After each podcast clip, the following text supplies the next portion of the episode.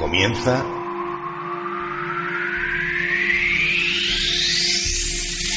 El Círculo de Hermes con Jesús Pertierra.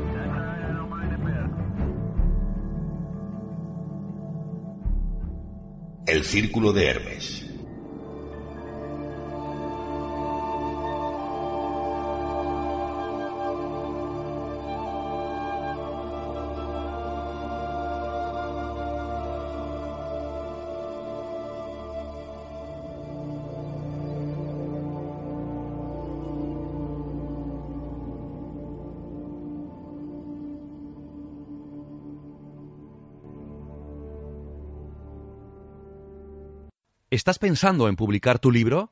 Con Ediciones Ende puedes hacerlo por menos de lo que imaginas. Con vender tan solo 20 libros recuperarás la inversión de imprimir 50. El resto será beneficio para ti. Solicítanos un presupuesto sin compromiso en www.editar.com.es. Tú escribes el libro y nosotros nos encargamos de la maquetación profesional del texto, diseño exclusivo de la cubierta, ISBN, depósito legal, código de barras y además te enviamos sin coste adicional los ejemplares impresos a tu domicilio. Todo ello a precios increíbles. Por ejemplo, 50 libros de 100 páginas por tan solo 220 euros. Recuerda, Ediciones Ende en www.editar.com.es. Hola amigos, soy Marcus Polbranca y quiero aprovechar esta oportunidad que me dan mis amigos de El Círculo de Hermes para hablaros de mi última novela. Se titula El Padre Ventura y el Tesoro Toledano de los Nazis. Es una novela de aventuras, de misterio, que está ambientada en la visita que el líder nazi Heinrich Himmler hacía a Toledo en octubre de 1940. Está a la venta en formato digital en Amazon y muy pronto podréis comprarla también a través de mi web, enigmasmisteriosos e inexplicables.com. Recordad, El Padre Ventura y el Tesoro Toledano de los Nazis, aventuras, magia y misterio en el Toledo de 1940. Un saludo. Hola amigos y amigas de Círculo de Hermes, bienvenido una semana más a este vuestro programa, como siempre digo, espero que lo sintáis así, nosotros nos gustaría que lo sintieseis así, y vamos a intentar, como siempre digo, pasar un rato agradable lo mejor posible, si aprendemos algo, pues mucho mejor. Voy a presentaros también a los compañeros, que sin ellos sería imposible hacer este programa, por los compañeros que van a hacer posible este programa hoy. En primer lugar tenemos a nuestro compañero Marcus Pulvaranca. Marcus, bienvenido. Bien hallado, Jesús. Un placer estar una semana más aquí con vosotros y deseando entrar ya con las noticias de, de la actualidad del misterio. Gracias, Marco. En segundo lugar, nuestro compañero Agustín González. Agustín, bienvenido. Pues nada, también encantado de estar con todos vosotros y a ver si nos sale un programa ameno y divertido. Gracias, Agustín. En tercer lugar, nuestro compañero Albert Gardor. Albert, bienvenido. Hola, como siempre un placer estar en tan grata compañía y deseando, pues eso, pasar un rato entretenido y compartirlo con los oyentes. Gracias, Albert. Y en último lugar, porque como siempre digo, alguien tiene que ser último, pues nuestro compañero Adriano Ramírez. Adriano, bienvenido. Muchas gracias, Jesús. Muy buena gente, buenos oyentes y a por ello. Pues vamos ya por ello. Muchas gracias, Adriano. Bueno, pues vamos a empezar con una noticia que la verdad es que me ha sorprendido cuando he visto el año en donde se desarrolla, que en el año 1989, porque anteriormente sí teníamos conocimiento de que había en Estados Unidos y en Rusia se rumoreaba que había escuelas donde se utilizaba pues los poderes mentales para intentar vencer a ese, en esa época del telón de acero y la Guerra Fría al enemigo por medio psíquico. Y es aquí que como digo en el año 89 viene reflejado en la noticia que un general revela los secretos de la fábrica de psíquicos soviética. Y al ver qué es lo que nos cuenta este, este general Bueno, pues este general creó en, en diciembre de 1989 algo llamado la Unidad Militar 10.000 Teres. Este hombre fue el teniente general Alexei Sabin, que en una entrevista a un medio llamado Sputnik explicó una historia francamente muy curiosa en su origen y, y precisamente del origen lo dejaremos para el final y muy curiosa en su desarrollo. Bueno, la idea de esta unidad 10.003 se les ocurrió a los jefes de la KGB, el Comité para la Seguridad del Estado, como respuesta a experimentos llevados a cabo por la inteligencia extranjera, es decir, probablemente Estados Unidos. Así, Moscú fue notificada de que los psíquicos norteamericanos estaban participando en operaciones de detección de infraestructuras militares, además de neutralización de agentes soviéticos. Esta operación militar norteamericana era el famoso proyecto Stargate. Famoso, pero bueno, al acabar haremos unas breves pinceladas al respecto. Por lo tanto, este general, Alexei Sabin, explica que la KGB instó al Ministerio de Defensa a que prestara más atención a estas investigaciones que llevaban a cabo los norteamericanos que parecían estar utilizándola ya en, de forma operativa. Y también hay que centrarse en aquellos años 80, donde el fenómeno de lo psíquico tenía mucho tirón. Eh, la telepatía, los poderes mentales, la telequinesis, la piroquinesis y todas estas cosas estaban mucho más en boga de lo que están ahora mismo en, en, en los grupos de aficionados al misterio. Eh, es decir, habían grupos de parapsicología que intentaban hacer avances, incluso científicos intentaban hacer avances acerca de percepciones extrasensoriales, telepatías y demás. Pero bueno, el jefe del Estado Mayor soviético en aquel momento era Mikhail Moisev, que ordenó que se creara una comisión especial con científicos, médicos y sobre todo intentar localizar a, psíquicos. Se pusieron a prueba cerca de 30.000 personas en toda la Unión Soviética. 30.000 personas es muchísima gente. Y eh, bueno, después de hacer una criba muy extensa, los militares soviéticos se quedaron con 20 candidatos que parecían tener capacidades especiales. A, este grupo se les puso a participar en operaciones de detección de objetos e infraestructuras del enemigo. Eh, se supone que eran capaces de dar una característica completa de una persona con solo ver su foto o analizar su letra. Eh, digamos que aquí es, empezamos a entrar en el terreno menos probado y menos probable de todo este asunto. Pero bueno, también afirman que estos psíquicos podrían saber el contenido de un documento escrito en cualquier idioma, incluso sin, sin, sin leerlo, así como encontrar personas desaparecidas. Bueno, acerca de una pregunta muy básica. ¿Cómo eran capaces de hacer eso? Según eh, este teniente, eh, teniente general, los agentes utilizaban una especie de intuición innata para realizar estas tareas. Pero una directora del Instituto del Cerebro de la Academia de Ciencias Rusa, llamada Natalia Betjereva, ayudó y consiguió que estos militares soviéticos consiguieran aprender a entrenar eh, sus habilidades para activar capacidades ocultas del cerebro. Es decir, crearon una especie de programa de entrenamiento. Había incluso uno abreviado de seis horas para que esta gente desarrollara estas habilidades y estos poderes, y uno más extenso, que podría durar meses, para perfeccionarlo. Esta científica, Natalia Betjereva, afirmaba que habían entendido que si activaban el funcionamiento del cerebro, podrían sincronizar los hemisferios cerebrales y de esta forma cualquier persona podría obtener, entre comillas, superpoderes. Este gran descubrimiento, según ella, es lo que permitió crear esta, esta famosa escuela. Bueno, algunas actividades que se planteó con esta unidad 10.003.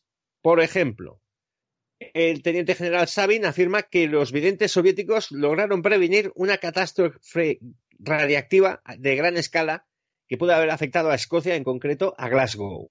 Eso es lo que él dice la historia sería de que habían que ellos no tenían acceso directo a los altos funcionarios y se re, remitió la información a través de, de, sus colegas, de sus militares. Pese a que los británicos de esta alerta no respondieron directamente, pues sí que ocurrió que al embajador soviético en el Reino Unido pues se le agradeció muchísimo esa especial muestra de atención con respecto a esa posible cosa que al final no se dio. viene a decir que ellos avisaron por canales no oficiales y que indirectamente podría haber sido que hubieran acertado. Pero bueno, esto quedará en el misterio. Otra cosa que previeron el jefe del Estado Mayor, el general Mikhail Moseyev, pidió evaluar a esta unidad la situación sísmica en la zona de Kamchatka. ¿Por qué? Porque iban a celebrar allí unas maniobras muy importantes.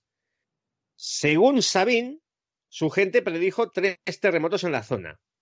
Incluso eh, se ordenó una evacuación e incluso hubo un cierto pánico en la población de allí. Pero bueno, finalmente aquí sí que hubieron terremotos en Kamchatka. Aquí acertaron, sea porque tenían poderes o sea porque fue la puñetera casualidad. Una historia increíblemente curiosa en 1991, atención porque esto lleva de, título Conversación con extraterrestres.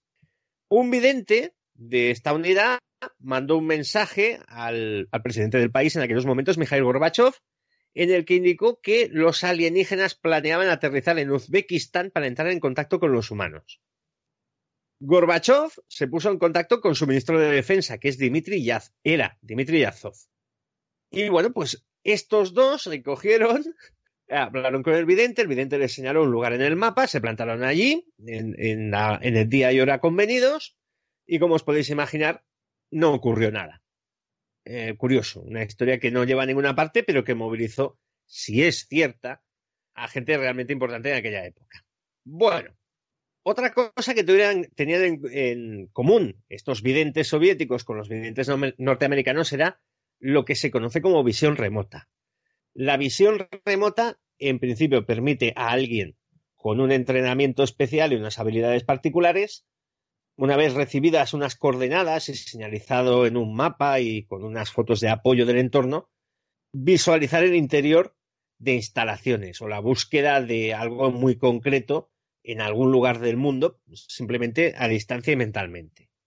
A ellos se dedicaron a la detección de espías, a la búsqueda de almacenes y municiones en zonas conflictivas, etcétera, etcétera, etcétera.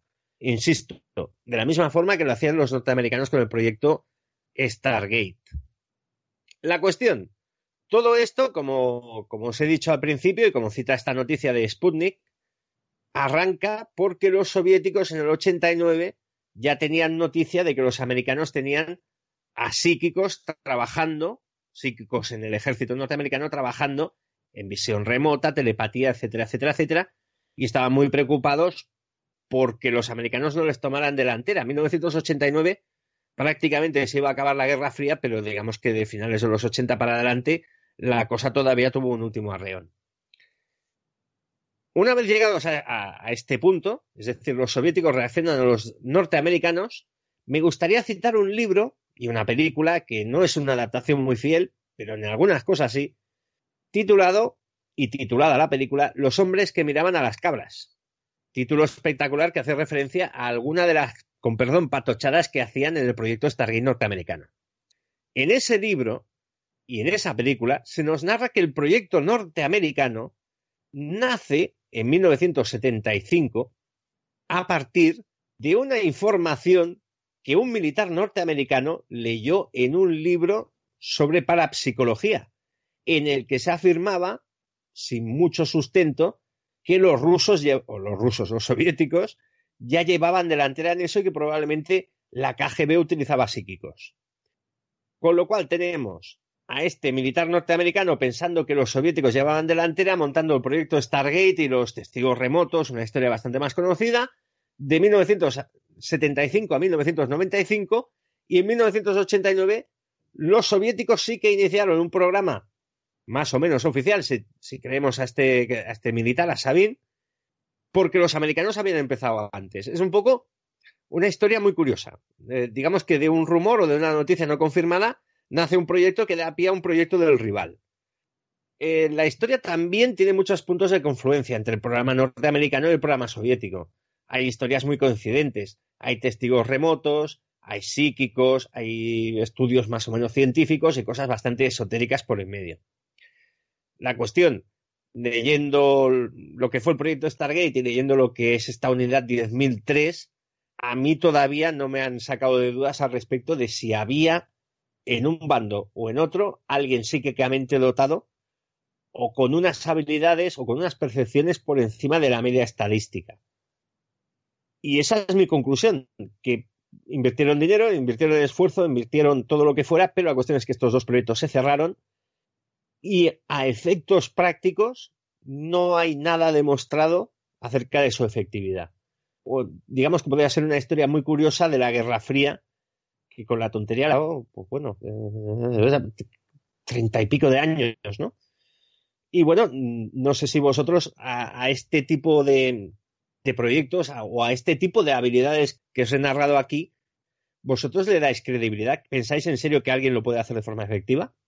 Bueno, yo creo que el, problema, como en tantas otras cosas de este estilo, radica más que en el tema en sí, ¿no? Que puede tener piso de credibilidad, ¿no? O utilizando cierto tipo de lógica podemos llegar a imaginar o a querer creer, querer pensar que, esto se ha podido realizar. El problema que yo veo en la noticia es la fuente y cómo se desarrolla y cómo la fuente, ¿no? Este general desarrolla la noticia en el que, bueno, en la que se ven algunos fallos, ¿no? Por ejemplo, cuando habla de, casos prácticos, ¿no? De hechos concretos que se pudieron haber dado a través de los psíquicos y que da que pensar, ¿no? Sobre todo porque precisamente en cuanto a desastres nucleares, la, Unión Soviética no ha sido tristemente célebre y no da que pensar, ¿no? Si existía este equipo de, psíquicos, pues claro, lógicamente, porque no se pudo evitar el, desastre de, de Chernobyl otros muchos que, que hubieron, ¿no? Por no hablar de, bueno, otras pegas que se le pueden poner a este tipo de teorías. Lo cual no quiere decir que yo no, no crea que esto se haya podido estudiar. Es muy posible, ¿no? Que, que lo, lo, paranormal, lo, lo, sobrenatural haya estado en la agenda de, de los ejércitos, también de, de la superpotencia, ¿no? Como bien pudo haber sido Rusia. Parece ser, aunque no he indagado sobre mucho sobre el tema, sí que hay sí que hay eh, pruebas de que se haya podido estar estudiando, pero en el caso concreto de, la noticia, ¿no? yo la, la pega, digamos, la, el inconveniente lo veo en, en, la fuente y que la historia, la historia que se narra en, en, la noticia pueda ser real, lo cual, como digo, no, no quiere decir que, que, los ejércitos de Estados Unidos, de Rusia o de otros países nos hayan interesado o se sigan interesando por lo paranormal, que es muy posible que sí. A ver, yo personalmente con el tema de lo de la Guerra Fría, eh, yo no lo he, no he visto que se enfríe tanto la Guerra Fría como, como nos han hecho entender desde la caída del muro de Berlín. Y sinceramente, asuntos y polémicas y destapes como lo de en su momento Snowden o los Wikileaks con sus cables y demás, Sinceramente, mm, esos tipos de espionaje que denunciaba Snowden, a las que, participaba también Inglaterra, y lo que tuviese que hacer eh, Rusia también por su lado, porque seguro que, no se quedó con las manos cruzadas, pues no, no me dan a mí la sensación de que la Guerra Fría, la, Guerra Fría, estos espionajes tan propios de la Guerra Fría hubiesen acabado.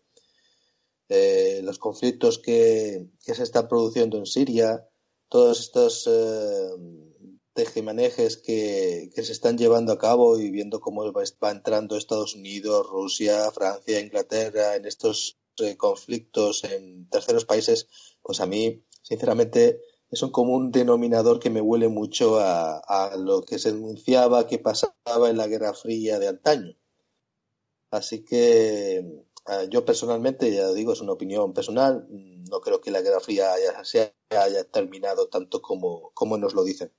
Eh, eh, sobre esta noticia y demás, pues a ver, es un tema que yo como, como creo que cualquier, casi cualquier persona en este, en este mundo desconoce absolutamente el campo como para ponerse a afirmar sobre eh, valideces o no valideces, a mí, sinceramente, y ya lo he dicho varias veces, eh, el campo de conocimiento en muchos, eh, en muchos sectores todavía somos unos niños que todavía no sabemos nada en muchas, muchas cosas.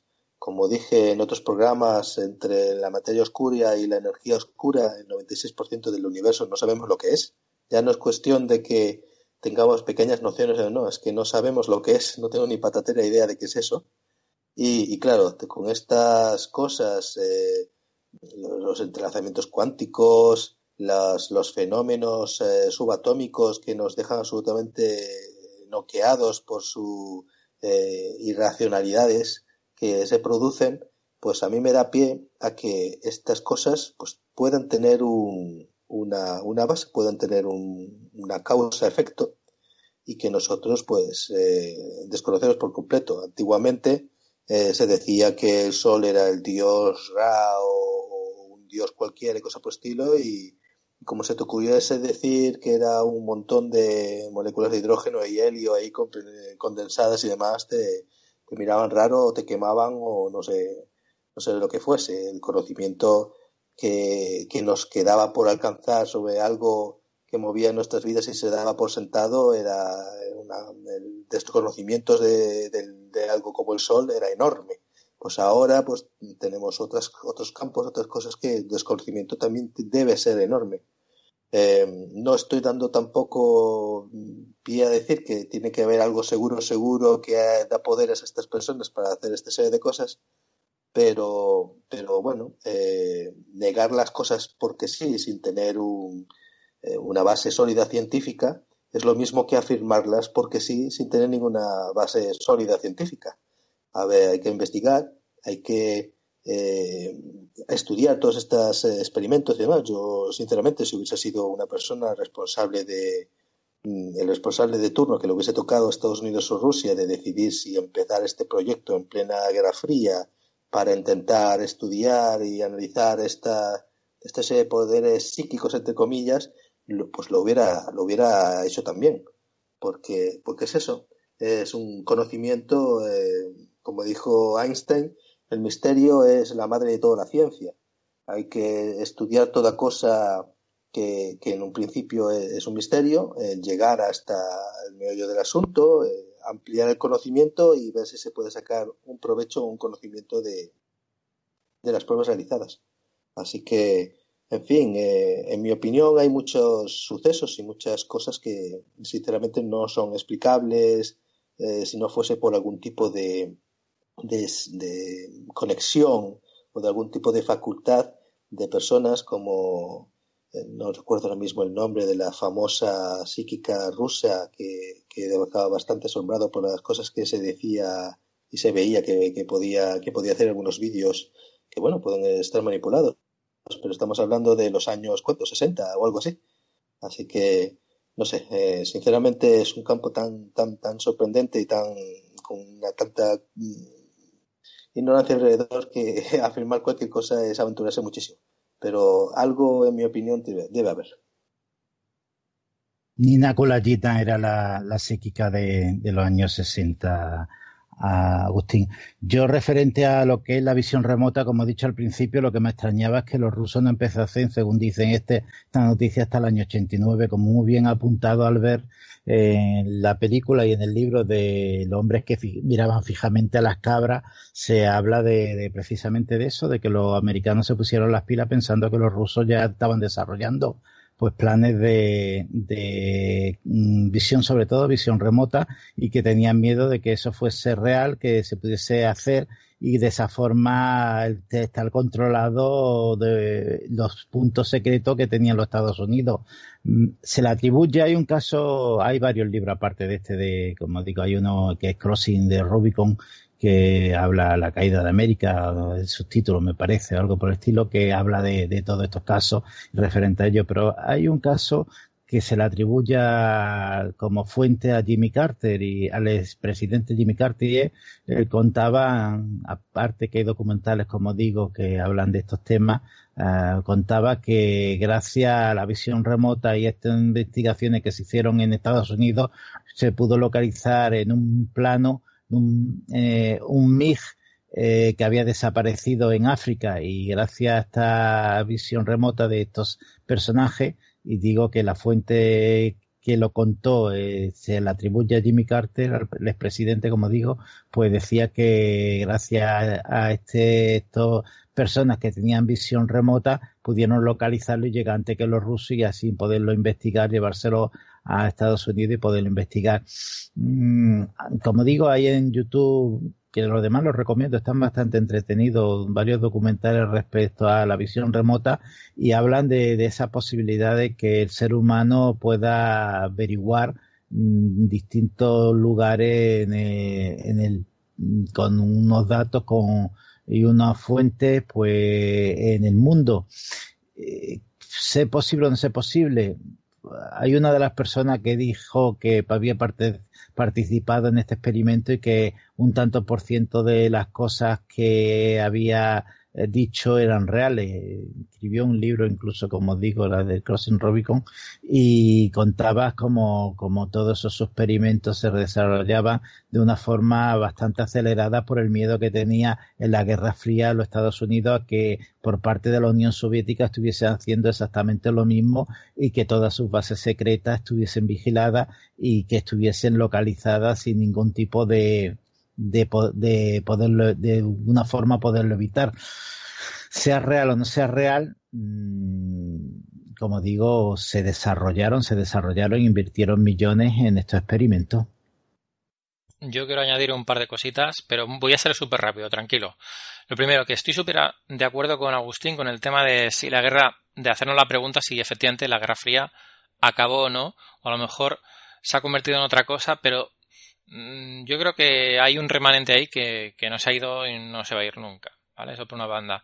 Luego, también yo creo que parte de lo que pudo pasar es que mm, creo que Estados Unidos forzó la máquina económica en el sentido de que eh, su economía era más potente que la de la Unión Soviética en su momento y podía em, gastar dinero o decir que gastaba dinero en ciertas cosas para forzar a su contrincante a que también invirtiera dinero en esas cosas y que fuera pues otro clavo en el ataúd del hundimiento económico que finalmente eh, bueno pues hizo que la URSS dejara de ser tal.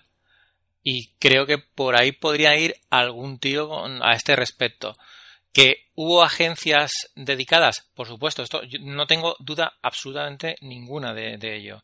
Y como pesado del podcast, es decir, es, mi, título nobiliario en este podcast, pues os tengo que volver a recomendar la trilogía, creo que es trilogía, y si no, lo siento, la de Crónicas, mm, Crónicas Necrománticas, creo que es, o Crónicas Vampíricas de Brian Lumley.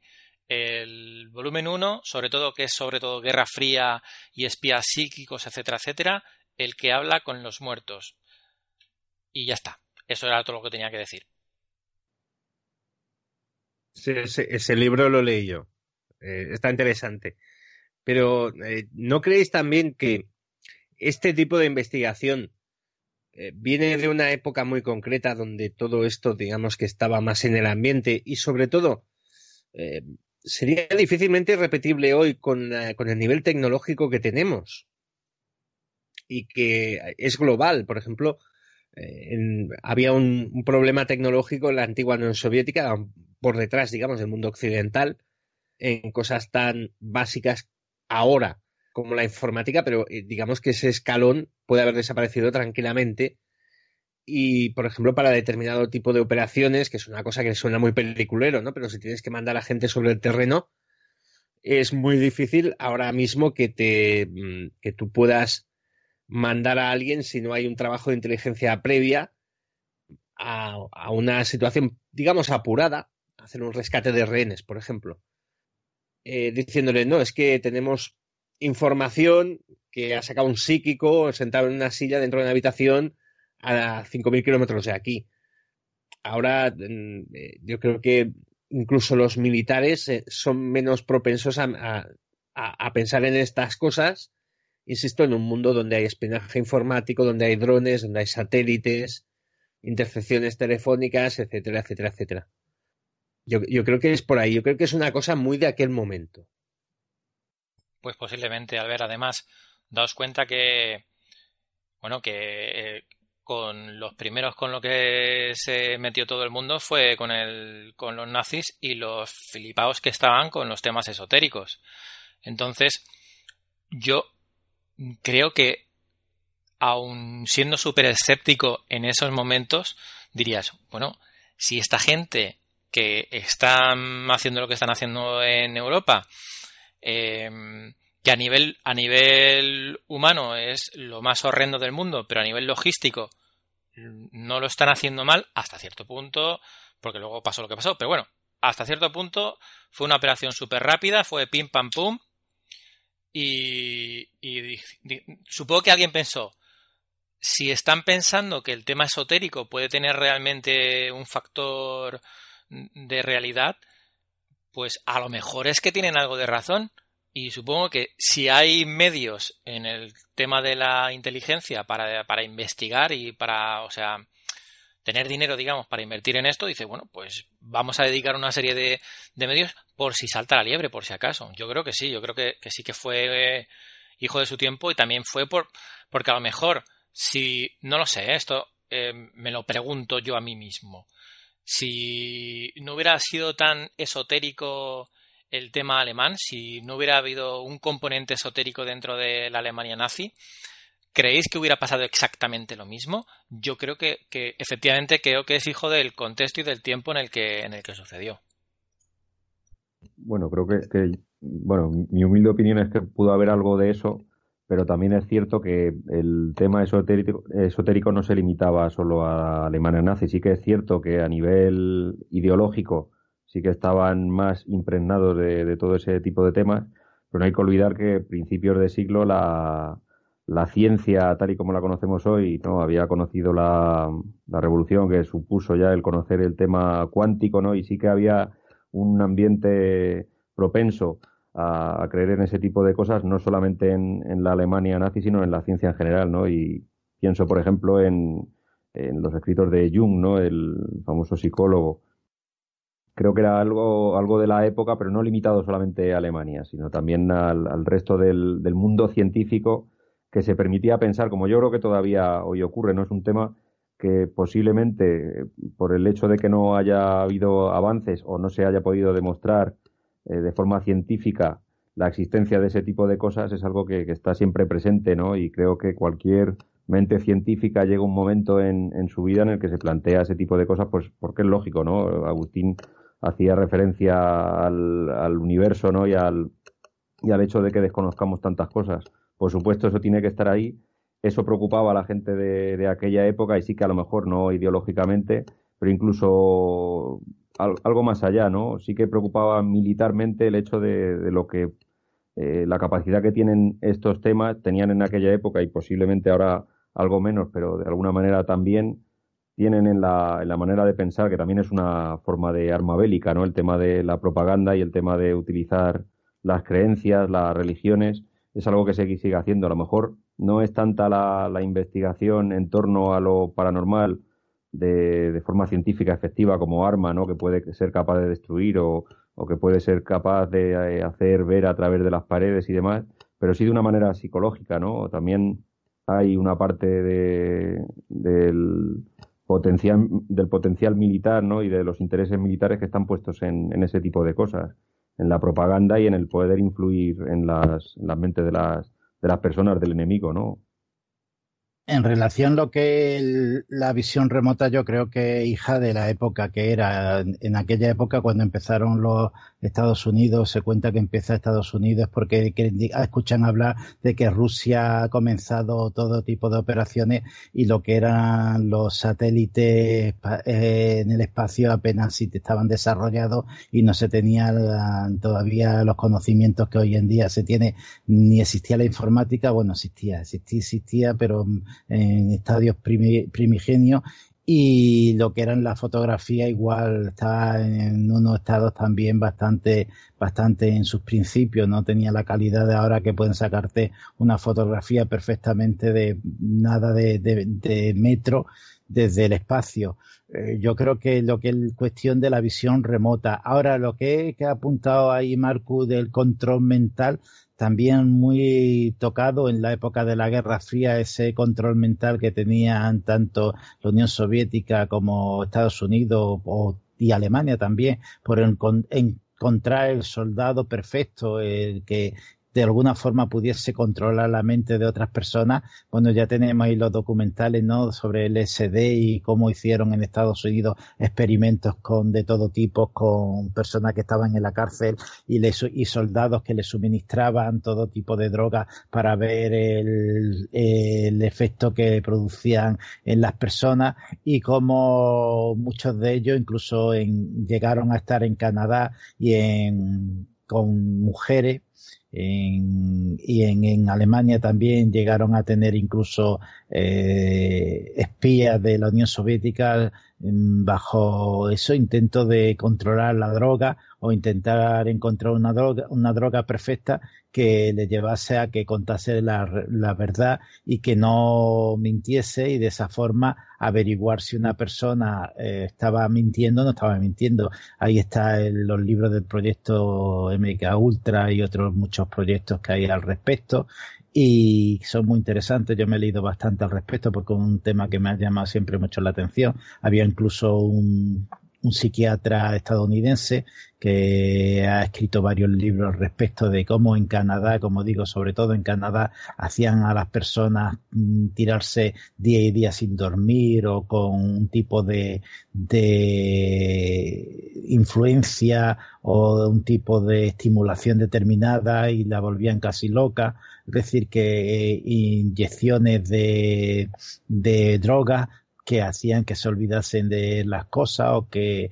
tuviesen alucinaciones, controlar en pocas palabras eso, yo creo que todavía no ha pasado. Creo que siguen experimentando de alguna forma u otra forma, tanto la Unión Soviética como Estados Unidos como otros países para encontrar lo que es eso, el soldado perfecto. Lo que pasa es que hoy en día con la informática, lo de que es la visión remota, como digo, yo creo que ya la utilización de psíquico para eso se vio que, que, no dieron los resultados esperados, no fueron los proyectos tanto de Estados Unidos, ya digo, este de la Unión Soviética me llama la atención, pero los que yo conozco de la Unión Soviética tampoco fueron, mm, exceptuando una Dina que era la que digamos que de alguna forma tuvo unos resultados bastante mejores, eh, según nos contaban los científicos al respecto, que decían que no era una mm, imitadora ni era una ilusionista y que lo que realmente los poderes que tenía realmente lo conseguía. No se sabe muy bien cómo, porque como digo, no, los medios que tenía en aquella época a lo mejor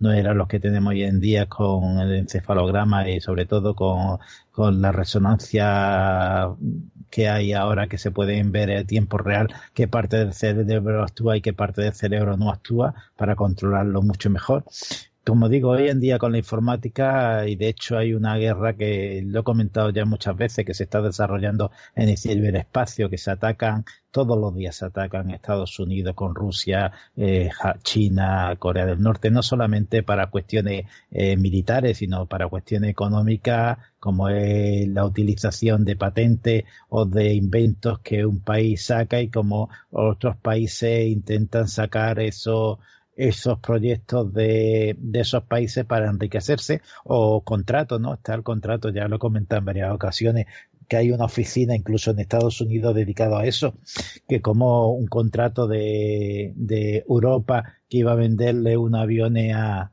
Arabia Saudí, creo que era, sí, Arabia Saudí era. Arabia Saudí al final resulta que cuando era mucho mejor el avión y mucho mejor el proyecto que iban a realizar la Unión Europea, cómo se mete Estados Unidos y al final Boeing es la que sale ganando el proyecto y fue todo a base de eso, de una guerra en el ciberespacio, de robo de información y pasar información de uno a otro lugar. En ese sentido, como digo yo, los psíquicos, evidentemente los proyectos de psíquicos han desaparecido. Ahora, en el control mental, como digo, yo sigo pensando que ahí siguen haciendo proyectos e investigaciones que desconocemos, que no sabemos y que van a buscar siempre el, en las personas que sean más dóciles y sobre todo el soldado perfecto. Bueno, pues dejando ya de lado a esta guerra de psíquicos, vamos a pasar a la siguiente noticia, que hace una semana pudimos ver la televisión como nos enseñaba esas imágenes que a mí me recordaban a la película Heavy Metal, cuando salía el maniquí en el espacio con el coche de Tesla mm, dirigiéndose hacia hacia eso, hacia el espacio, hacia el horizonte, y con la música de, fondo de David Bowie, una imagen bastante romántica al respecto, pero es aquí que la noticia que nos va a traer Agustín nos dice que, que aparte, dice el encabezamiento, ¿por qué el Falcon Heavy incluyó junto a Tesla un disco con la trilogía de la Fundación de Asimov? Agustín, ¿por qué este disco de Asimov? Sí, eh, pues eso, lo más llamativo, lo que más llegó a la gente ha sido, como bien dijiste, el famoso Roadster este de Tesla en el espacio con el, con el muñequito.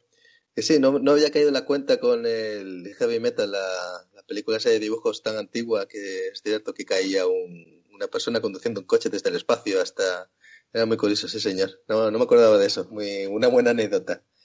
Pues el, eh, sí, eh, una, una, noticia un, o un objeto más que se llevó al espacio junto con ese coche es eh, no tuvo tanta publicidad, pero sin embargo sí que es, eh, en mi opinión, bastante más interesante y productivo que, que, el famoso coche que no va a tardar absolutamente nada en, en descomponerse y destruirse ahí en el espacio eh, libre como está, todas las inclemencias espaciales que va, que va a ir sufriendo. Pero sí, eh, se llevaron eh, un, unos discos, unos discos especiales con una capacidad de almacenamiento.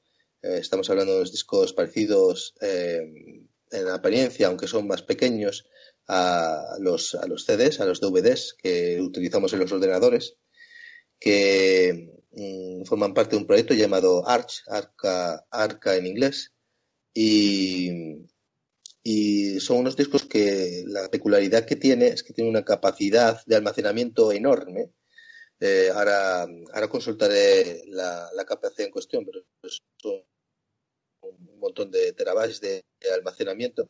Y estos discos en cuestión que llevaron en el cohete llevan llevan dentro incluida la trilogía de la fundación de Isaac Asimov. A mí personalmente me toca bastante la, la, fibra sensible porque Asimov ha sido un escritor que me ha marcado muchísimo desde muy niño. Con apenas ocho años me leí toda una estantería de, libros de él y la verdad es que es de largo mi escritor de ciencia ficción favorito.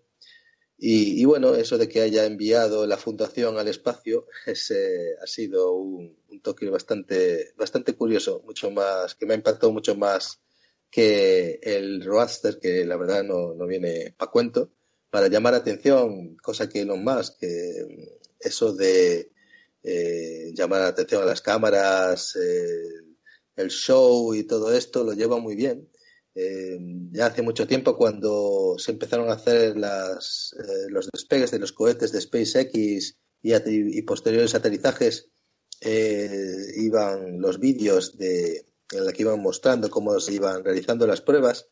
Era bastante curioso, a mí me llamaba mucho la atención que sacaban unas imágenes de lo que era el centro de control del de, cohete en cuestión pero siempre atrás, en, una, en un montón de paredes de cristal que se, se podían ver a unas personas atrás cuya, cuya única misión en todo el proceso era estar ahí gritando, aplaudiendo, eh, eh, animándose como si estuviesen viendo un combate de WWF o algo así.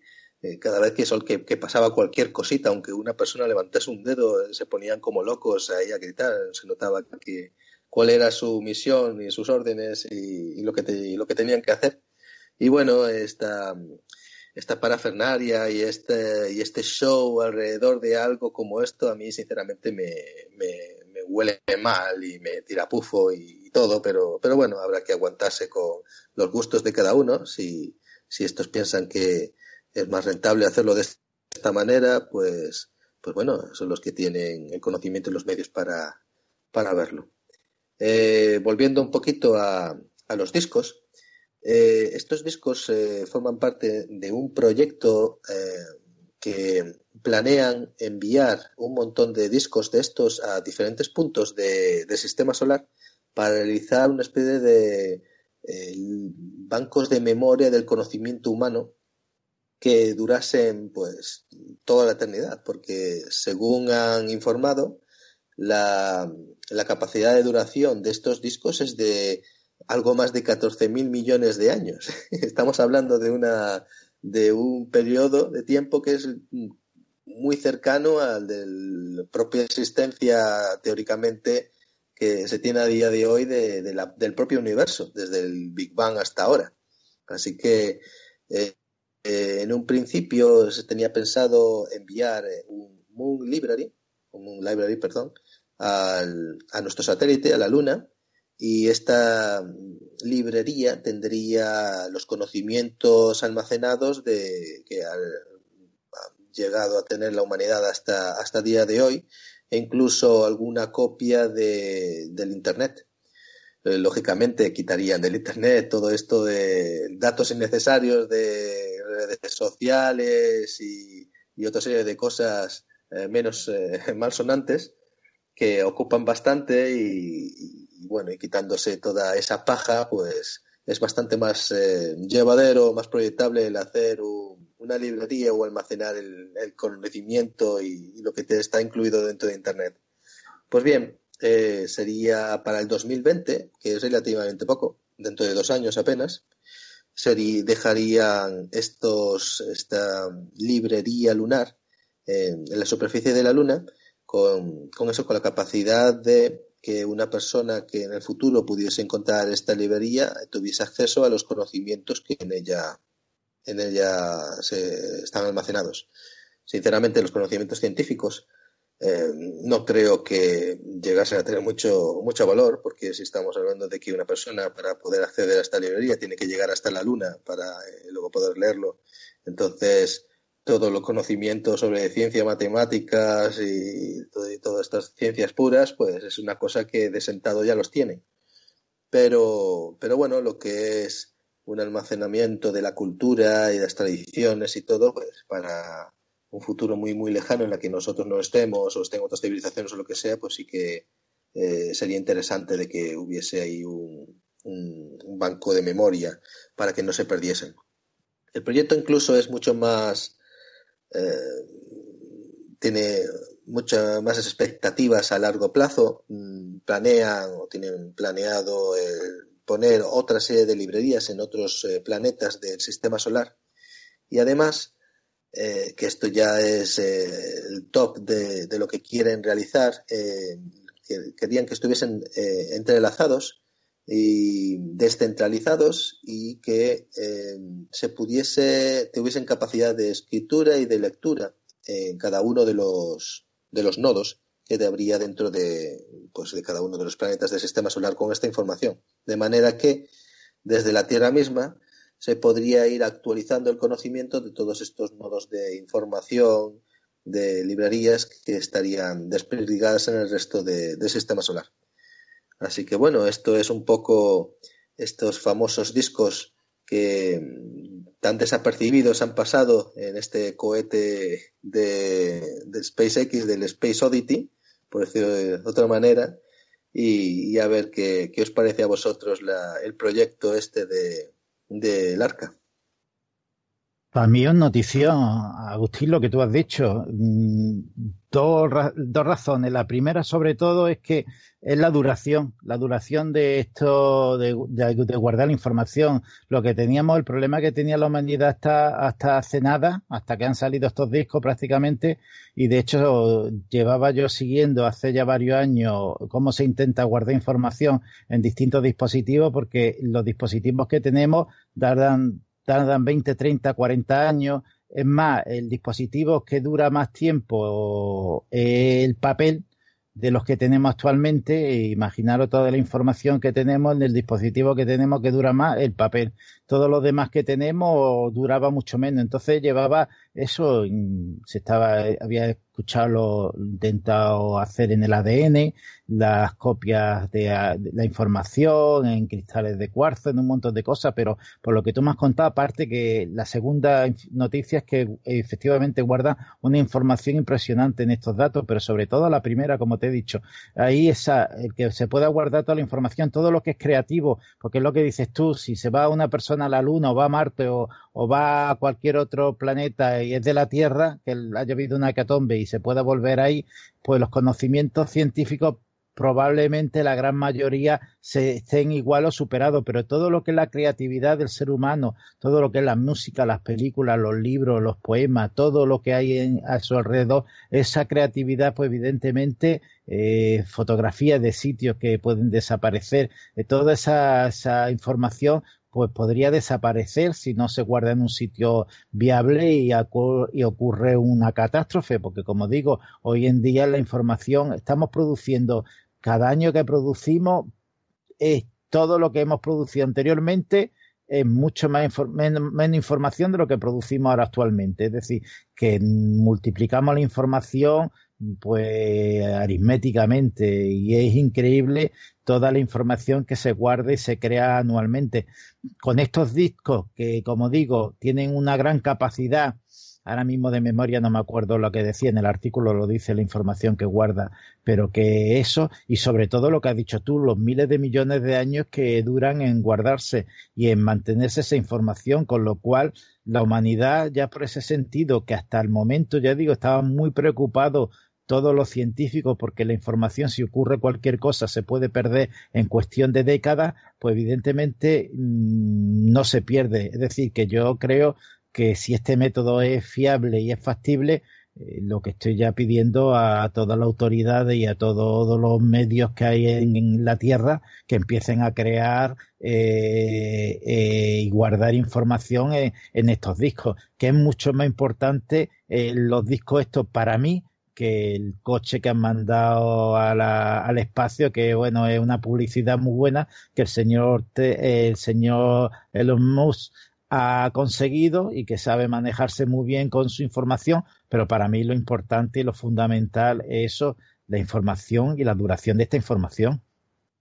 Sí, eh, he estado consultando, la capacidad son 360 terabytes de datos en cada uno de los discos. Tera. Eh, terabytes, sí. Pues, pues ahí es para guardar lo que tú quieres y más. Claro, claro. Es una capacidad enorme.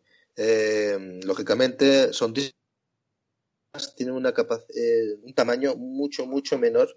Por lo que he estado viendo, eh, si cogemos un DVD normal y corriente, el circulito central donde no hay metal para, para, grabar información, este circulito central con el plástico que tiene es más o menos el tamaño que tiene este disco, estos discos en cuestión. Así que es muy pequeño. así que aunque eh, si tú quieres hacer un, grabar toda Internet a día de hoy, es una cantidad impresionante, aún así son un montón de estos discos, pero claro, con la capacidad tan reducida que tienen, eh, siendo finos y todo esto, pues aún así es, es bastante viable, con los 360 terabytes por disco.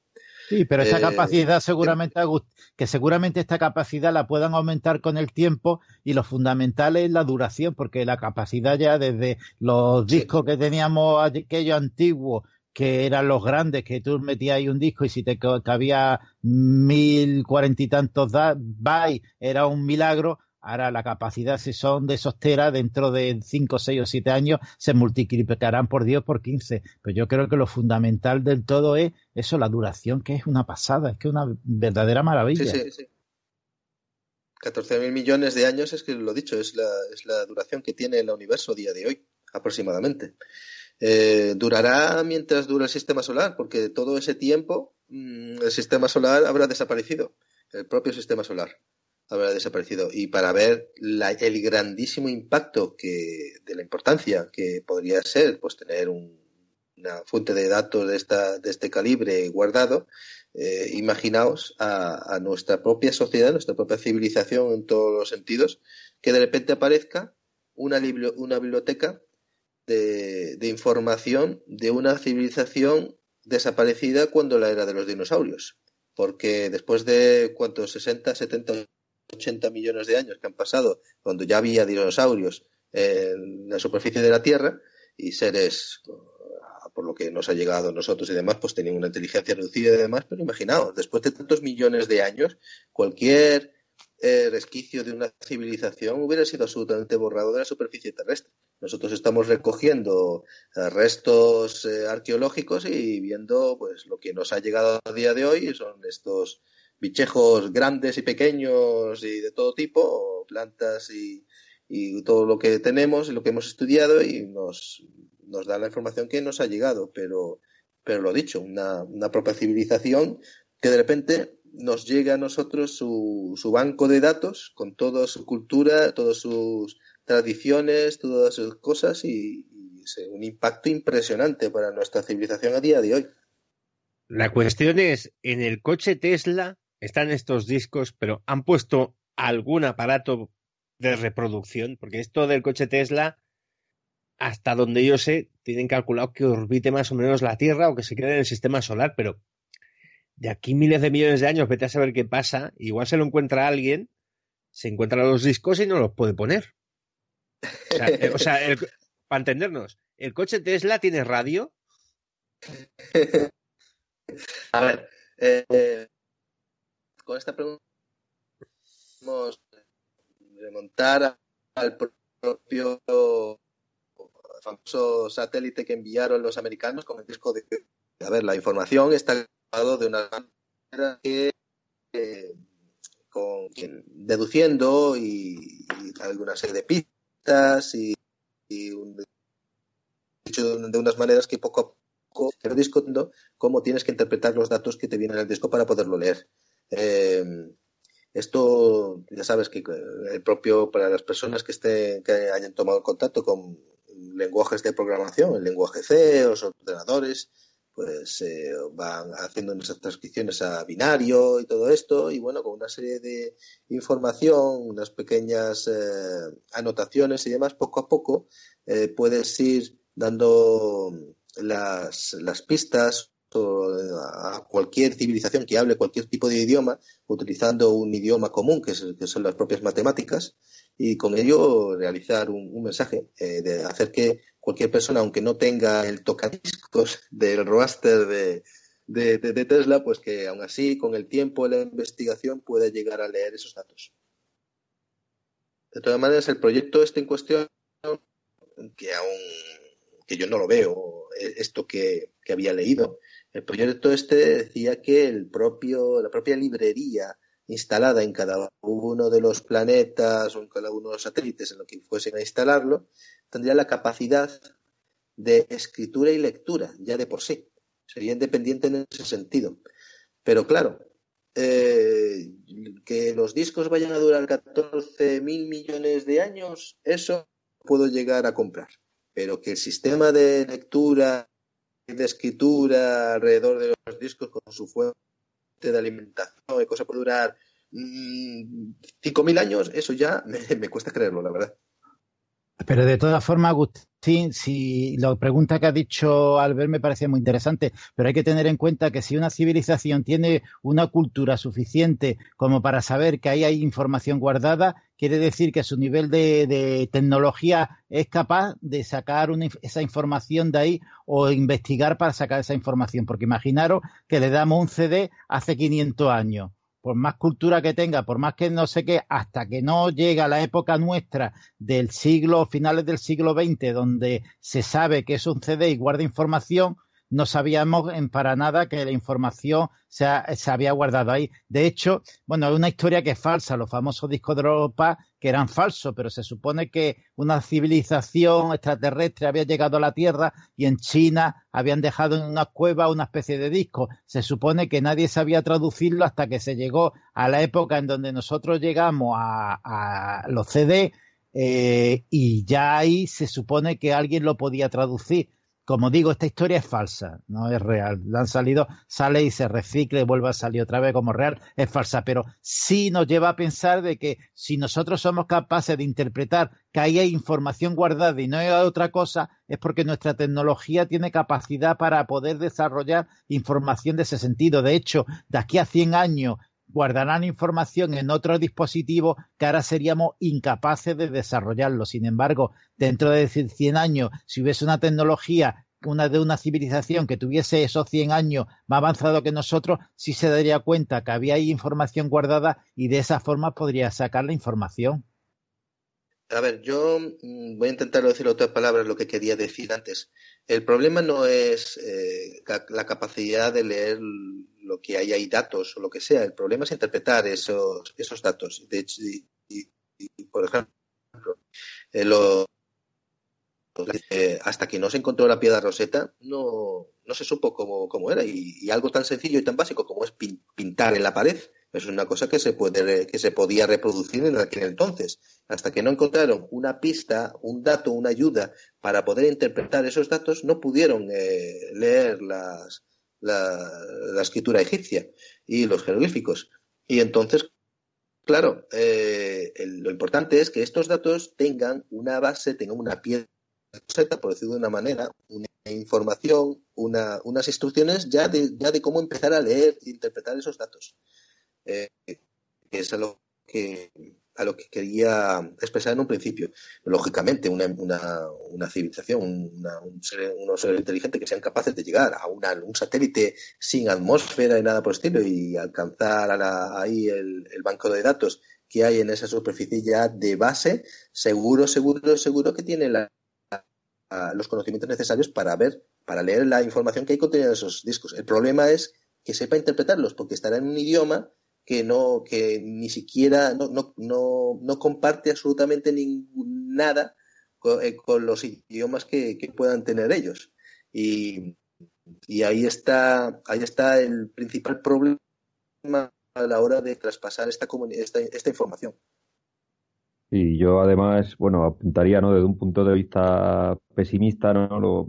al hilo de lo que acaba de, acabas de comentar, Agustín, ¿no? Que, sería necesaria, además de esa, de esa tecnología, una piedra roseta, yo creo que es algo imposible incluso de, desarrollar. Eh, la, piedra roseta es un, eh, digamos, es un, una casualidad que existiera, ¿no? Que en un momento dado se dieron, se dio la circunstancia de que había diferentes idiomas y estábamos hablando de, de, seres humanos, ¿no? El plantear lanzar un mensaje al espacio eh, sin saber qué es lo que nos podemos encontrar, ¿no? En qué parámetros nos podemos mover. Damos por hecho que nosotros hemos llegado a, un punto de, civilización enorme, ¿no? Porque, bueno, entra dentro de, de, la forma de ser de los seres humanos, ¿no? El mirarnos mucho a nosotros mismos y pensar que el momento al que hemos llegado es a lo máximo que se puede llegar.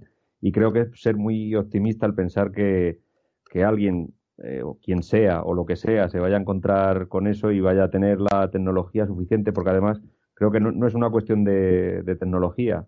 Posiblemente es posible, ¿no? Dentro de la especulación, el pensar que podamos tener ahora en nuestras manos algo procedente del, pasado, que nuestra tecnología, por muy superior que sea a la que se supone que fue capaz de crear eso otro, eh, lo podamos descifrar, ¿no? Y pienso, por ejemplo, en, lo que ocurre con, no, ya con, los, con los jeroglíficos que sí que han podido ser descifrados, sino con lo que algunos eh, tipos de escritura que nos podemos encontrar en, las cuevas eh, que fueron que fueron decoradas no por los hombres prehistóricos no, no es ya una cuestión de tecnología sino de, de que en la comunicación tiene que haber un, un lenguaje común o un, eh, tiene que existir un, acuerdo mutuo entre las dos partes que se, que se quieren comunicar.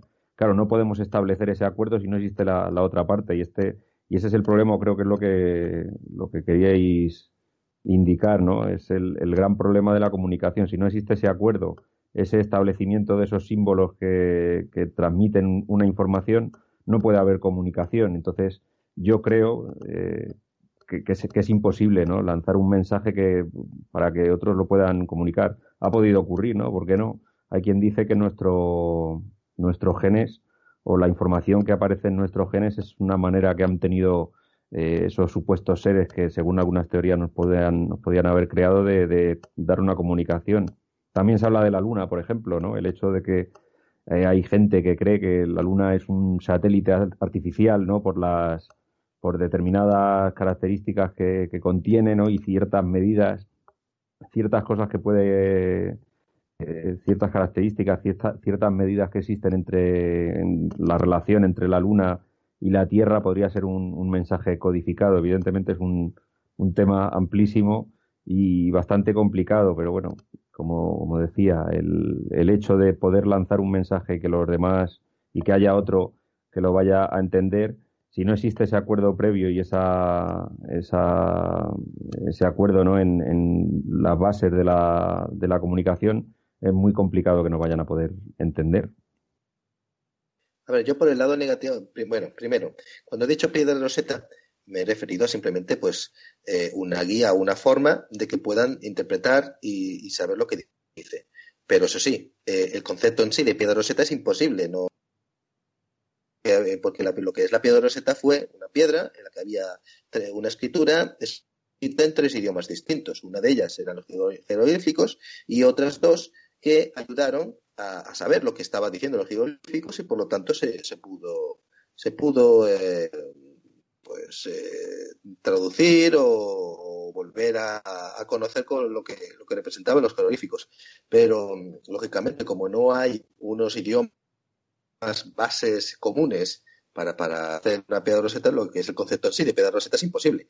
Pero a ver, eso por un lado. Yo de todas maneras soy positivo en el tema de poder interpretar información que pueda ser leíble por cualquier tipo de civilización, aunque no tenga ningún tipo de, de enlace o de conexión con ningún tipo de cultura, lengua o lo que sea. No es, que, eh, como dije antes, hay un idioma universal que todo, toda civilización en el universo sea como sea y de la forma que sea y en la base del elemento que sea, va a tener y que es igual en todos sitios, que son las pruebas matemáticas, la física las ciencias.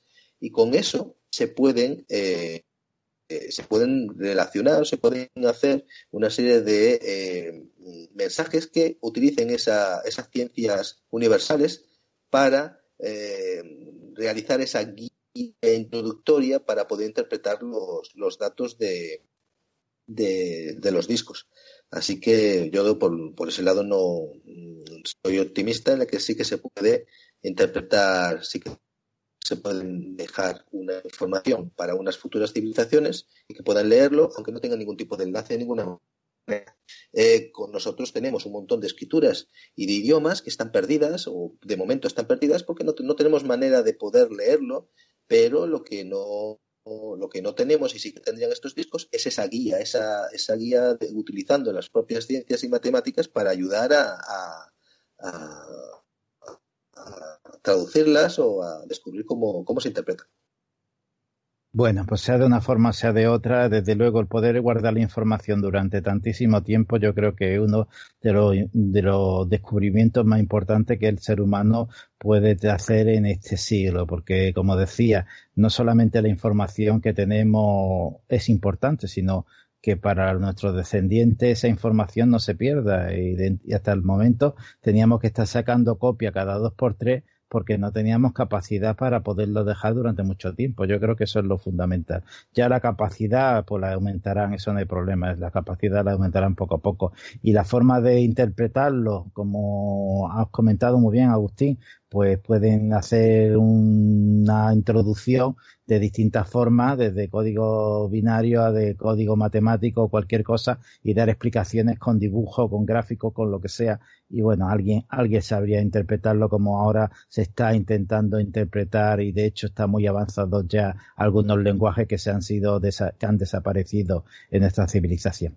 Vamos a pasar a la última noticia que nos trata, pues, de cerca a nosotros porque habla de los tartesos y este es lo que dice así la noticia, el último misterio de los tartesos. Marcus, ¿qué, hay con los tartesos? ¿Hay algo nuevo? Sí, pues bueno, precisamente, ¿no? Al hilo de la última noticia nos vamos al, pasado remoto y a, bueno, el esfuerzo humano por, por comprenderse a sí mismo en el, en el pasado, ¿no? Eh, hablo de, como decía, de tartesos al hilo de un interesante artículo publicado en la web Celtiberia y firmado por, por J. Unión, en el que este autor nos habla sobre el importante yacimiento arqueológico de, la Guareña, en, situado en Badajoz, y los enigmas que alberga y las dificultades, sobre todo, que están encontrando los investigadores que trabajan en él, por lo imponente que resulta en tamaño y por la importancia de lo que contiene, básicamente, un lugar en el que hace más de 2.500 años los antiguos moradores de, aquellas tierras, los habitantes de la mítica Tartesos, hicieron allí que no fue otra cosa que un enorme sacrificio ritual de varias decenas de animales que después enterraron y abandonaron hasta ser hallados ya por la arqueología en el, en el siglo XX. Siempre es interesante hablar sobre Tartesos, en realidad no es ninguna novedad, pero, pero bueno, es una, nos da una idea ¿no? de, esa investigación incesante, esa investigación que no, que no, no para, que siguen realizando los, los investigadores. y en torno a esta, a esta mítica civilización desaparecida en torno al siglo V antes de Cristo y cuya importancia, cuya magnificencia parecen, parece haber sorprendido a los griegos que la mencionan en algunos textos, sobre todo por su, por esa extraña desaparición, ¿no? que no han, muchos han creído, han querido explicar a través del gran cataclismo que se relaciona con, con ese que también aparece en los textos más antiguos y que parecen estar de acuerdo en relatar eh, las grandes civilizaciones del pasado y que en, la Biblia se recoge como el diluvio y que tal vez fuera alguna clase de inundación, quién sabe si provocada por, por un tsunami o por la caída de un meteorito, que nos lleva por otra parte hasta las leyendas de la Atlántida y de esa eh, civilización, como decimos, situada en, en, el suroeste de la península ibérica, que a decir de muchos investigadores tiene todas las papeletas para haber sido, para, bueno, está relacionada con precisamente la, Atlántida. Lo del yacimiento de, la Guareña es interesante, como, como digo, porque da cuenta de esa magnificencia en lo que es una extraña construcción eh, bastante inédita que, eh, como digo, fue creada es profeso para la realización de ese ritual dicen algunos investigadores que como una forma tal vez de evitar la catástrofe que estaba por llegarle a la gente, a los habitantes de esta civilización, dicen que posiblemente por la inminente invasión de, otro pueblo, aunque hay también quien cree que pudiera tratarse de un ritual protocolario destinado simplemente, entre comillas, a favorecer las buenas cosechas, haciendo un llamamiento a la intervención de, sus dioses, de sus dioses, de sus deidades. En cualquiera de los casos, lo, hallado es, impresionante. ¿no? Nos hablan de que el edificio ocupa una hectárea de terreno y que dentro de él se han encontrado restos de 22 caballos, tres vacas, ovejas, un asno, varios cerdos, además de gran cantidad de, grano y de piezas de, bronce, de cristal y de cerámica. Como decía al principio, el artículo destaca la dificultad con que se están encontrando los investigadores a la hora de trabajar con todo ese material cuyo análisis requiere del trabajo de numerosos equipos profesionales, entre los que hay investigadores de varias universidades de varios países, tratando eh, de extraer toda la información posible desde diversos puntos de vista, como por ejemplo establecer cómo fueron sacrificados los animales o a qué obedecen las posturas extrañas en que han sido encontrados, para luego sacar conclusiones que se, se aventuran, ¿no? Podrían ser importantísimas a la hora de conocer mejor esta misteriosa cultura y su relación con otras civilizaciones importantes del, Mediterráneo, o las causas, por ejemplo, también de, la desaparición, que todavía, como, decía, permanece en el más absoluto misterio. Dice el autor del artículo, y esto me ha parecido bastante eh, interesante, ¿no? que los investigadores están abrumados por la enorme cantidad de, material, ¿no? en contra de lo que ocurre en otros lugares. Y bueno, esto como aficionados a la arqueología lo que hace ¿no? es ponernos un poco los dientes largos, eh, por lo menos por mi parte, generar eh, grandes expectativas, pues es bastante evidente que el pasado, no solo de la península, sino de todo el Mediterráneo, desde luego de Europa y del mundo, es una ventana eh, que aún no nos permite ver demasiado lejos y está claro que lugares como este, puertas que de repente se han abierto hacia nuevas y grandiosas civilizaciones desconocidas, de las que tímidamente nos hablan los textos, ¿no? Las, eh, como decía, griegos y demás, eh, sabemos en realidad bastante poco, ¿no? Y quién sabe si, si, a través de esta investigación meticulosa, a través de, como digo, ese, ese amplio arsenal de, de, objetos y de, restos que se están encontrando, quién sabe, ¿no? Si todo eso logrará ser, eh, bueno, pues por lo menos saber más acerca de, nuestro pasado, del que, como digo, no sabemos bastante poco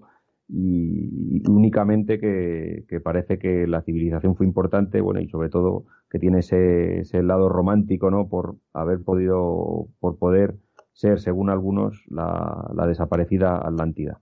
Y en fin, no sé qué, qué os parece todo esto, no sé si creéis que la Atlántida puede esconderse, esconderse en esta zona de la península eh, y bueno, también el, preguntarnos ¿no? que otras grandes civilizaciones pueden estar ocultas bajo tierra o como dicen, eh, como dicen las últimas teorías, precisamente debajo de, la, del agua de los océanos, ¿no? De, en, las orillas, a través precisamente de, de esa idea de, de, cómo pudieron haber desaparecido muchas de ellas a través de, no se sabe bien si, si una, un meteorito, un tsunami o, bueno, desde luego alguna gran catástrofe.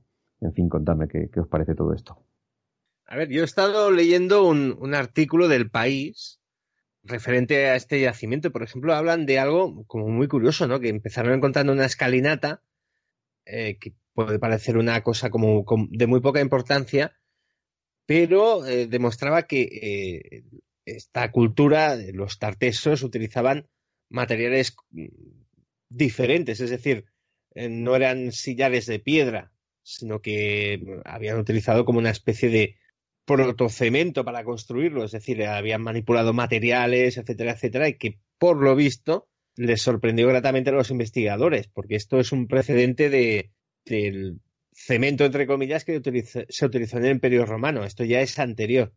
Pero a mí me sorprende mucho una cosa que has dicho tú y que también aparece en este artículo, que es los pocos restos que se encuentran de esta civilización. Ellos dan, los investigadores le dan mucho valor a encontrar cosas como joyas, puntas de lanza, recipientes, semillas, parrillas de bronce, calderos y sobre todo tejidos, restos de ropa.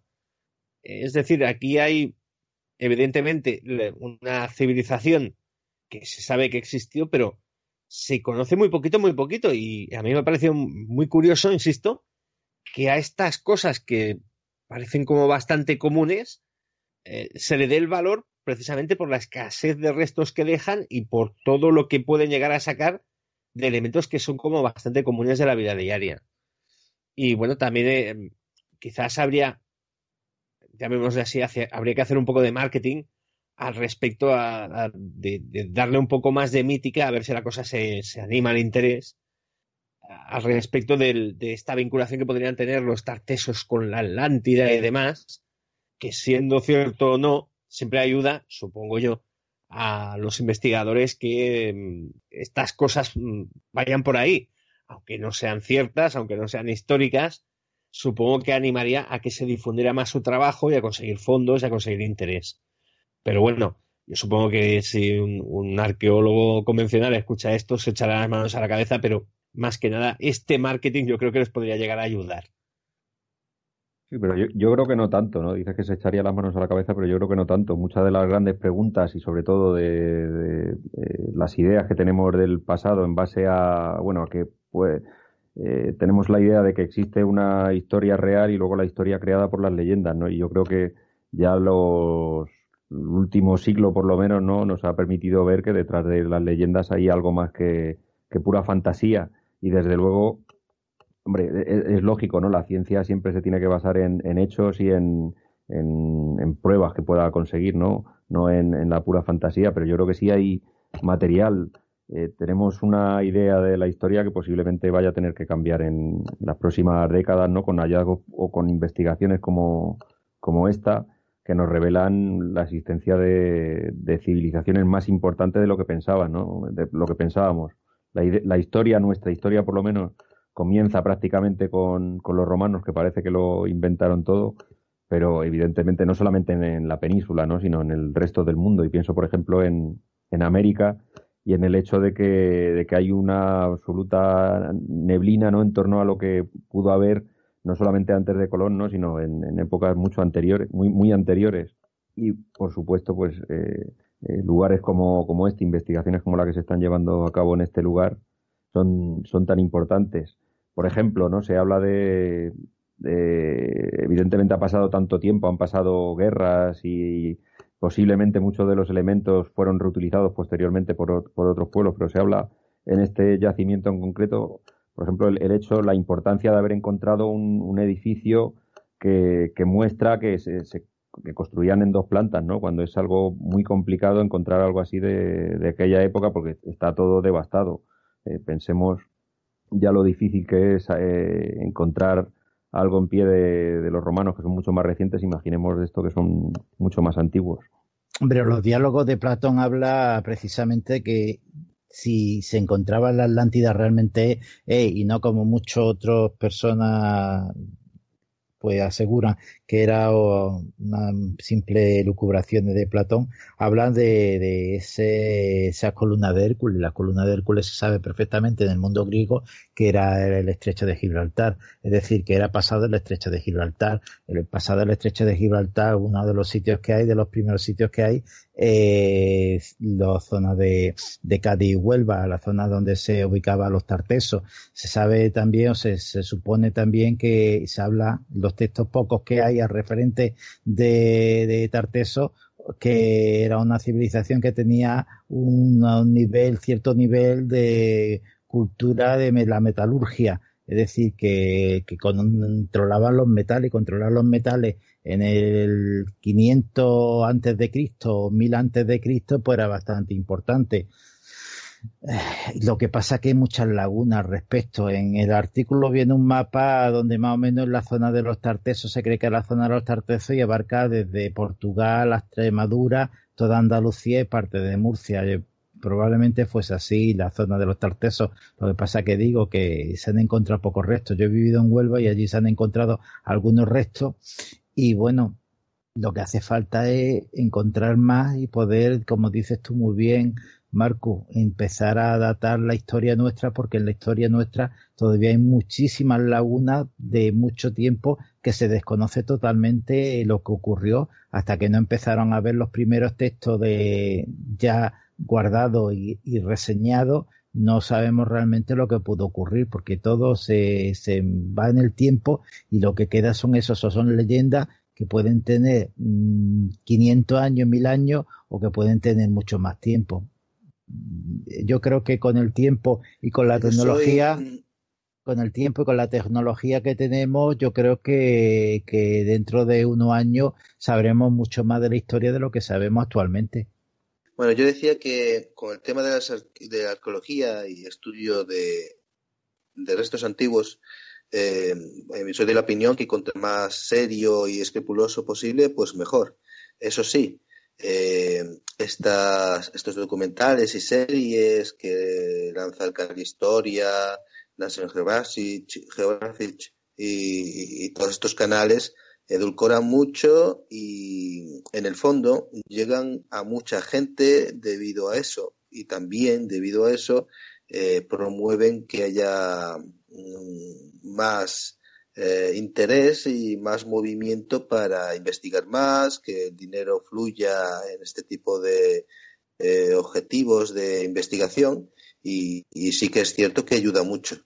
Yo, por ejemplo, eh, a mí personalmente me ha parecido que el, estudio, la enseñanza y, los conocimientos generales de los vikingos, de la, de la, gente normal y corriente, se ha disparado a raíz de la famosa serie de vikingos de Canal Historia. Eh, y como eso, mucho más.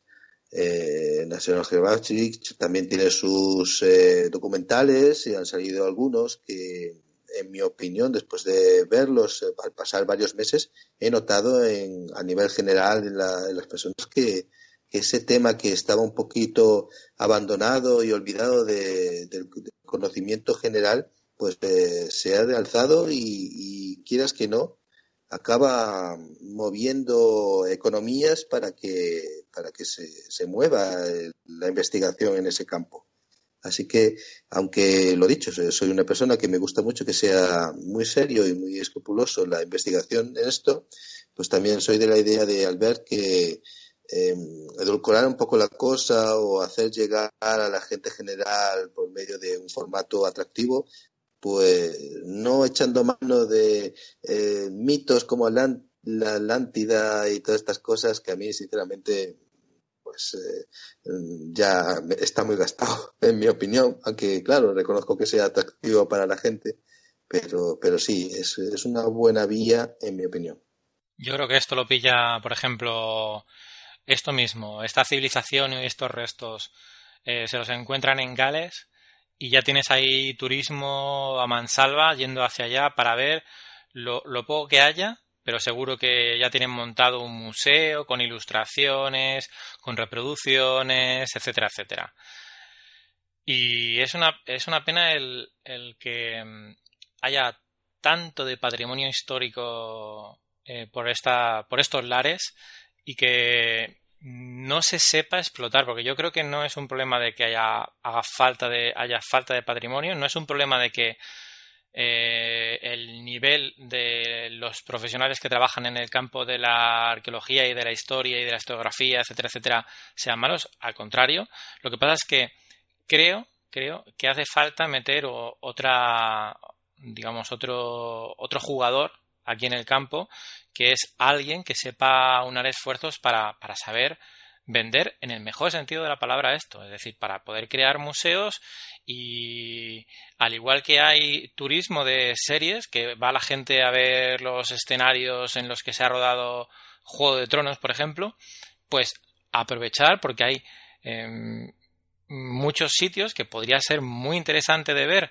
eh, por el paisaje que hay ahora actualmente y por los restos que pueden tener pero no sé, es como que no se sabe vender. Y ese creo que ese es el, problema. No es falta de, de material ni falta de, grandes profesionales en el, en el, mundo de la arqueología, sino que hace falta poner una persona que sepa eh, dar un poco de rédito a esto, que creo que vendría bien en general al turismo y supongo que a la zona, llevado con cierto control, pues también le viene bien aumentar un poco el, turismo y además un turismo cultural que normalmente no está vinculado a los efectos dañinos que podría conllevar otro tipo de turismo. No lo sé. Si hubo algo en la que Carl Sagan era un maestro, fue eh, eh, como divulgador. Eh, Carl Sagan como astrónomo no era una cosa fuera de lo corriente, ni, ni, saldrá, ni saldrán los libros por algunos descubrimientos o proyectos que hubiese hecho eh, como digamos, revolucionarios. Lo que lo que pasa es que eh, era una persona que llegaba muy bien al público y, explotando esta capacidad que él tenía, creó una serie que fue Cosmos y que, llegó a la persona normal y corriente, no a, los técnicos ni a los especialistas, y produjo una revolución de, de la astronomía únicamente en levantar eh, el interés popular de, sobre ese campo. Incluso ha habido muchos astrónomos que, que, llegaron al campo profesional de astronomía movido por, la, por, los, por el interés que despertó Carl en su momento. Adrián, estoy de acuerdo contigo. Yo que vivo aquí en Málaga, en Málaga la gran mayoría de la gente que viene no tiene idea de que existen en Málaga tres dólmenes estupendos de una edad bastante antigua, que están en muy buenas condiciones, que tienen una forma de, explicarte las construcciones y todo estupendo, en, en realidad en 3D y sin embargo se sabe perfectamente lo de Stonehenge y otros lugares que son por el estilo. Y como os digo, la gran mayoría que viene aquí a Málaga no sabe siquiera que aquí hay tres dólmenes impresionantes. Pero bueno, eh, habría que a lo mejor tener la cultura que tienen los ingleses, ¿no? Que te crean un fantasma donde no lo hay y, te lo hacen un monstruo de un lago que tampoco lo hay y te hacen maravilla donde no lo hay habría que a lo mejor ser tampoco un poquito más, más, más listos como son ellos y no tan a lo mejor tan suspicaces como somos nosotros en otros aspectos. Bueno, sea como sea, eh, paso para noticia a noticia, hemos llegado al final del programa y como siempre, cuando llego al final del programa me gusta saber vuestras conclusiones y esta vez empezaría por ti, Marco. Bueno, pues como siempre, ¿no? Un placer haber estado compartiendo este rato con vosotros. Las noticias siempre nos hacen pensar y, debatir sobre, temas muy interesantes que a veces nos llevan hacia, hacia otros lugares que, que posiblemente cuando las preparábamos no teníamos previsto llegar hasta ahí. Pero bueno, eh, siempre, siempre un placer y siempre encantado de estar con vosotros. Espero que volver pronto a participar de la tertulia. Muchas gracias, Marco. Agustín, ¿cuáles serían tus conclusiones? Bueno, pues eh, muy bien, hemos tocado un tema que me ha gustado mucho, eh, que traje yo, por supuesto, pero los que trajeron mis compañeros también me han, gustado muchísimo. Eh, este último toque un poco nacional que siempre me gusta promover un poquito el producto de aquí. y bueno, en general a mí me, me ha entretenido bastante y espero que a los oyentes también hayamos conseguido llegar a ellos. Y nada más, hermáticos saludos y hasta la siguiente entrega. Gracias, Agustín. Y Albert, ¿cuáles serían tus conclusiones? Bueno, ante todo, tener un recuerdo para José, que hoy no ha podido estar y es el que nos busca las noticias. Y bueno, bastante variadito, porque hemos ido hasta, hasta el espacio con los, los discos estos que ha mandado el, Don Muscallí, que a ver, van a durar más que el universo, por lo, por lo visto. Hemos tenido un poco de investigación psíquica militar, que es, eh, es un tema con un enunciado muy loco, pero creo que ha dado bastante juego. Y finalmente estas, estas noticias de arqueología que a mí me sacan, poquito a poquito, me sacan un poquito de ignorante acerca de todo este tema y sobre todo pues también está bien hablar de, del tema de Tartesos, que siendo como muy de aquí, muy nuestro, pues es muy poco conocido. Y bueno, creo que ha quedado un programa muy, muy bonito y muy entretenido para aquellos que lo quieran disfrutar. Gracias, Albert. Adriano, ¿cuáles serían tus conclusiones? Pues un placer haber compartido este rato con vosotros y los oyentes. Un saludo muy grande, muy grande, muy grande a José y hasta la próxima. Gracias, Adriano. Gracias a los cuatro, Marco, Agustín, Albert y Adriano, por haber hecho posible este programa. A José hoy no está, pero como siempre digo, gracias a él tenemos las noticias, como muy bien ha dicho nuestro compañero Albert. Y amigos, amigas, la semana que viene, Semana Santa, nos vamos a tomar una semana de descanso y os emplazo hasta la siguiente, que espero que estéis con nosotros y os paséis un rato agradable y divertido. Hasta la próxima. Esto es Edenex, la radio del misterio en Internet.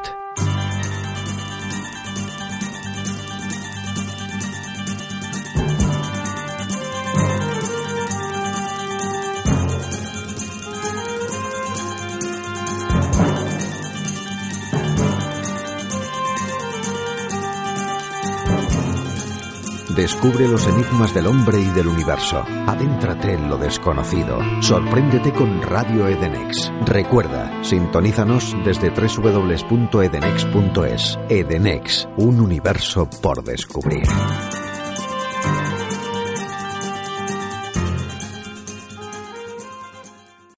Podemos ser egoístas, crueles, intolerantes. Sin embargo, lo único capaz de salvar a un ser humano es otro ser humano. Ayúdanos a salvar vidas. Envía un SMS a Médicos Sin Fronteras con las palabras Soy humano al 28033. Ser humano salva vidas. Cualquier persona que quiera comentar algo, participar en el programa, utilizar el turno de réplica o cualquier otra cosa, lo puede hacer mandando un correo a el. Repito, el. Gracias.